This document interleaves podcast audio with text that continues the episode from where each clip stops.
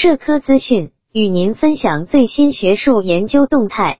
大家好，欢迎收听中国社会科学网音频节目。近日，每日科学网刊发了一项由美国莱斯大学、德克萨斯农工大学和圣母大学共同完成的研究成果。研究称，美国德克萨斯州公立学校在互联网访问方面增加支出。让更多人接入互联网，可以提高学生们的学业表现，带来更多经济收益。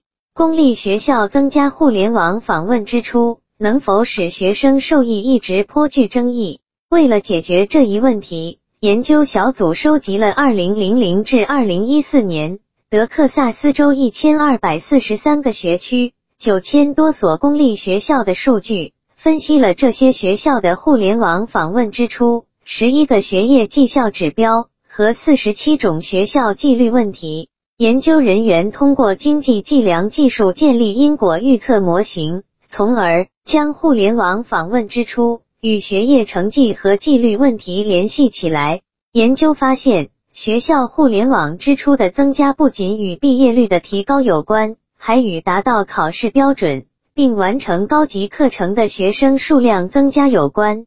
此外，支出的增加还提高了学生在数学、阅读、写作和社会研究等课业中的表现。对于住在互联网访问量较大学区的学生，这些变化更为明显。但互联网支出的增加也导致学校纪律问题的发生率更高。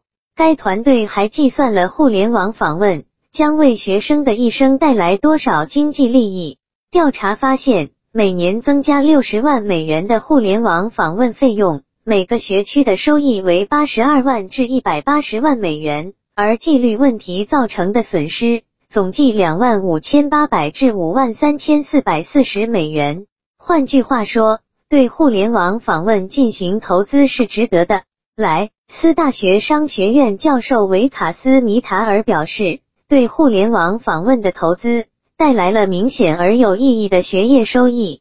然而，学校需要实施政策来解决网络欺凌等越来越多的纪律问题。本期节目就到这里。如果您想收听更多音频节目，获取更多学术资讯，请关注和订阅中国社会科学网。让我们携手共同打造哲学社会科学爱好者的精神家园。感谢您的收听，我们下期再见。